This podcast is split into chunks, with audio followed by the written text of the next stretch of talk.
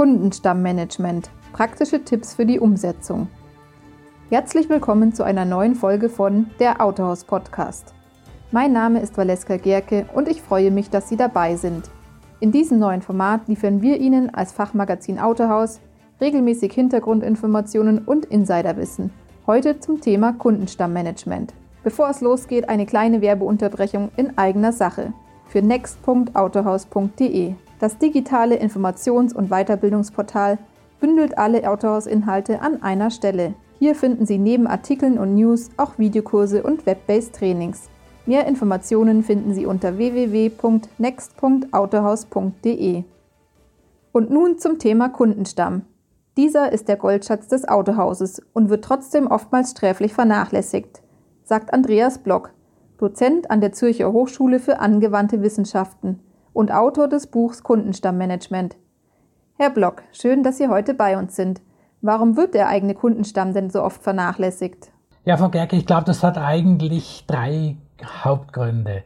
Der eine Grund ist, dass vor allem herstellerseitig ähm, wird immer darauf fokussiert auf die Neukundengewinnung. Und man kriegt jedes Jahr Ziele von seiner Marke, ihr müsst so und so viele Neukunden gewinnen. Das ist mal der eine Grund. Der zweite Grund ist, dass vielfach das Denken bei den Entscheidungsträgern im Autohaus vorherrscht, naja, der bestehende Kunde, der kommt ja sowieso wieder, weil der weiß ja, was er bei uns für Leistungen bekommt, wie, was wir alles machen für ihn und eben das ist ein Selbstläufer was allerdings immer mehr fatal ist, weil man sieht, dass die Kundenabwanderung eigentlich immer mehr zunimmt. Und der dritte Grund ist eigentlich noch ein ganz praktischer Grund, dass vielen Entscheidungsträgern im Autohaus schlichtweg die Werkzeuge fehlen, wie sie auf einfache Art und Weise ihren Kundenstamm analysieren können, ohne gleich groß externe Berater zuziehen zu müssen.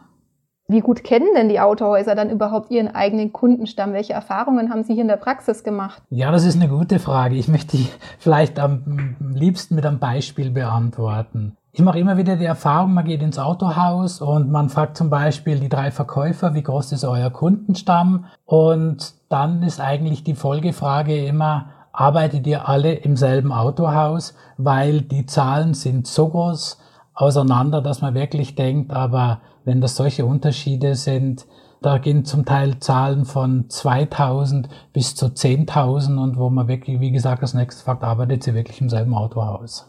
Und wie fängt jetzt ein Autohaus konkret an, wenn man jetzt den Kundenstamm analysieren will? Welche Schritte wären da zu tun? Also eigentlich kann man mal ganz einfach starten. Und ich vergleiche das immer damit, wo man sagt, so ein bisschen der Appetit kommt mit dem Essen, dass man wirklich am Anfang mal hingeht und sagt, ich nehme einfach mal einzelne Felder oder einzelne Informationen aus meiner Datenbank. Und ich empfehle immer, dass man mal rausnimmt die Marke und das Modell, dann ähm, das Fahrzeugalter, wie alt ist das Fahrzeug, wann war das Datum vom letzten Fahrzeugkauf und wann war der letzte After-Sales-Besuch. Und ergänzend noch dazu, wer ist der zugeteilte Verkäufer für den einzelnen Kunden. Das sind eigentlich so diese fünf Felder. Und das klingt jetzt zwar vielleicht banal, weil es gibt ja noch ganz viele andere spannende Infos in der Datenbank, wie zum Beispiel Hobbys. Wie viele Fahrzeuge hat der Kunde schon bei uns gekauft? Wie lange ist der Kunde schon bei uns?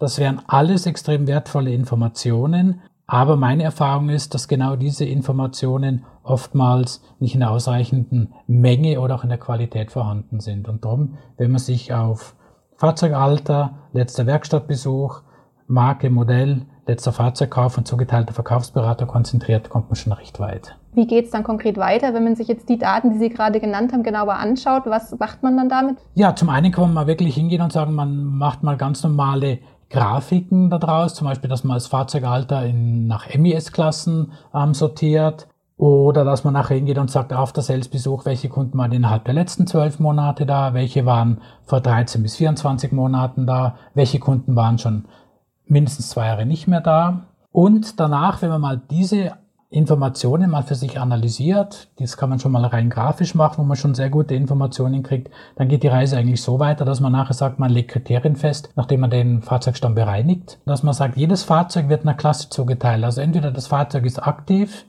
oder das Fahrzeug wird auf Rückgewinnung gesetzt, dass man sagt, diesen Kunden möchte ich wiederholen, denn mit dem könnte man vielleicht nochmal Umsatz machen. Oder dass man auch ganz bewusst entscheidet, das ist ein Kunde, der ist verloren. Ich glaube mal so, so ein Beispiel, Viele Autohäuser, die trauen sich einfach nicht, ihren Fahrzeugstamm mal zu bereinigen, weil man sagt immer, ja, der Kunde könnte ja noch mal kommen. Und vielfach ist es so, so dieser Klassiker ist, ein Kunde ist vorbeigefahren, Glühbirne war kaputt, lässt die schnell wechseln. Wohnt aber vielleicht 300 Kilometer entfernt. Und diese Adressen schleppt man jahrelang mit und sagt, ja, der Kunde könnte ja vielleicht mal wiederkommen. Anstatt dass man nachher wirklich sagt, gut, wir nutzen unsere Zeit nachher wirklich für die, wo aktiv sind. Und dass man wirklich nicht mal bereinigt und für diese Bereinigung kann ich wieder genau dieselben Kriterien nehmen. Dass ich zum Beispiel sage, welche Marke ist es, wann war der letzte Fahrzeugkauf, wie alt ist das Fahrzeug, wann war der letzte After-Sales-Besuch. Und dann kann ich zum Beispiel sagen, also, wenn ich jetzt von einem Fahrzeug von meiner eigenen Marke, das Fahrzeug älter ist als zwölf Jahre,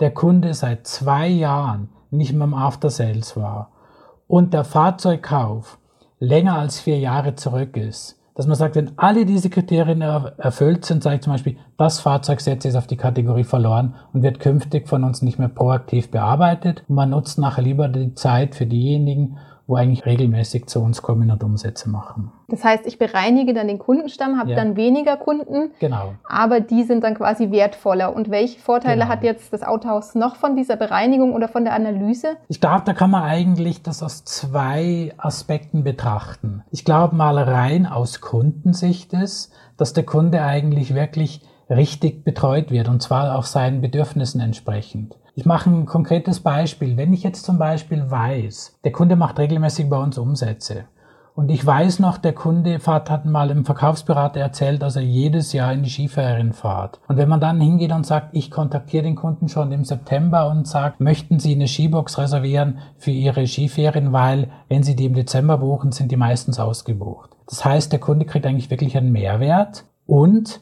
ich habe aber auch mehr Zeit, mich um die einzelnen Kunden zu kümmern, weil ich ja wirklich fokussierter vorgehe. Das ist mal der Mehrwert für einen Kunden. Und aus Autohaussicht, ja, ich glaube, der Finanzchef freut sich insofern, dass er sagt, es wird nicht mehr jeder Kunde für jede Aktivität angeschrieben. Allein schon ganz banal gesagte Portokosten, wo man sich sparen kann. Stellen Sie sich mal vor, Sie tun 4000 Kunden nicht mehr anschreiben, was Sie allein Portokosten sparen. Zum anderen können Sie genau die Frage beantworten, wie viele Neukunden müssen Sie gewinnen? Und wie viel Potenzial ist aus dem Kundenstamm. Wenn Sie nachher hingehen und sagen, die Zielvorgaben, die Jahresziele zu erreichen, wo Sie genau sagen können, so viel neue brauche ich, so viel muss aus dem Kundenstamm kommen.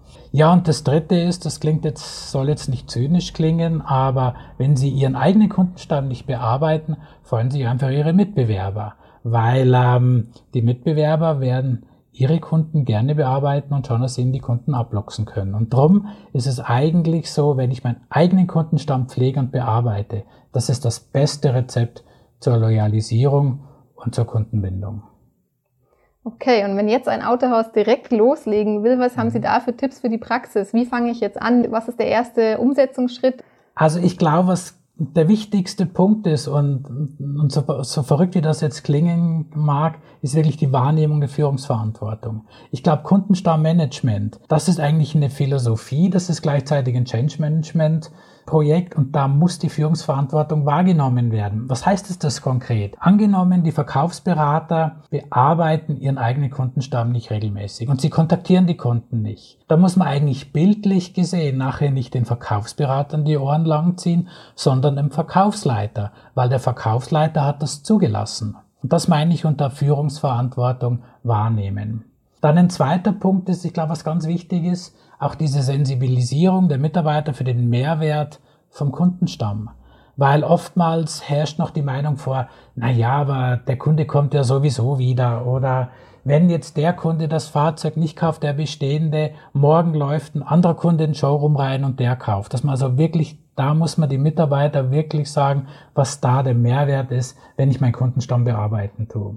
Ja, und das dritte ist, wenn es nachher an die Umsetzung geht, ich glaube, man sollte nur Aktivitäten durchführen, wenn man wirklich die Ressourcen dazu hat. Und was heißt jetzt das? Wenn ein Autohaus, und ich habe das x-mal erlebt, dann sagen die, wir machen jetzt eine Aktivität, wir schreiben 1500 Kunden an und schreiben ihnen rein, wir kontaktieren sie innerhalb der nächsten zwei Wochen. Da kann man jetzt schon sagen, das ist zum Scheitern verurteilt, weil sie geben das Versprechen im Kunden ab. Ich rufe sie innerhalb von zwei Wochen an. 1500 Kunden in zwei Wochen zu kontaktieren, ist unmöglich. Also das heißt, lieber dann diese 1500 Briefe gestaffelt schicken, dass ich zum Beispiel sage, ich schicke alle zwei Wochen 100 Briefe, aber da mache ich dann den Follow-up. Und das ist eigentlich damit gemeint, wirklich eine Aktivität nur dann durchführen, wenn man wirklich die Ressourcen hat. Okay, vielen Dank, Herr Block, für das Gespräch. Wenn ich jetzt zusammenfasse, heißt das auch, man fängt was an, wenn man wirklich die Ressourcen hat und genau. ähm, es auch richtig machen kann. Genau, also wirklich getreu dem Motto, entweder was richtig machen oder gar nicht machen. Das war ein Interview mit Dr. Andreas Block. Hören Sie auch nächste Woche wieder eine neue Folge des Autohaus Podcasts. Wussten Sie, dass Sie uns auch auf Spotify, iTunes oder Google Podcasts folgen können? Laden Sie dort bequem einzelne Folgen herunter und hören Sie uns auch offline, egal ob im Auto, in der Bahn oder beim Sport. Mehr Informationen zum Thema Kundenstammmanagement finden Sie in einem Videokurs auf Autohaus Next. Suchen, finden und teilen Sie hier Ihr Wissen.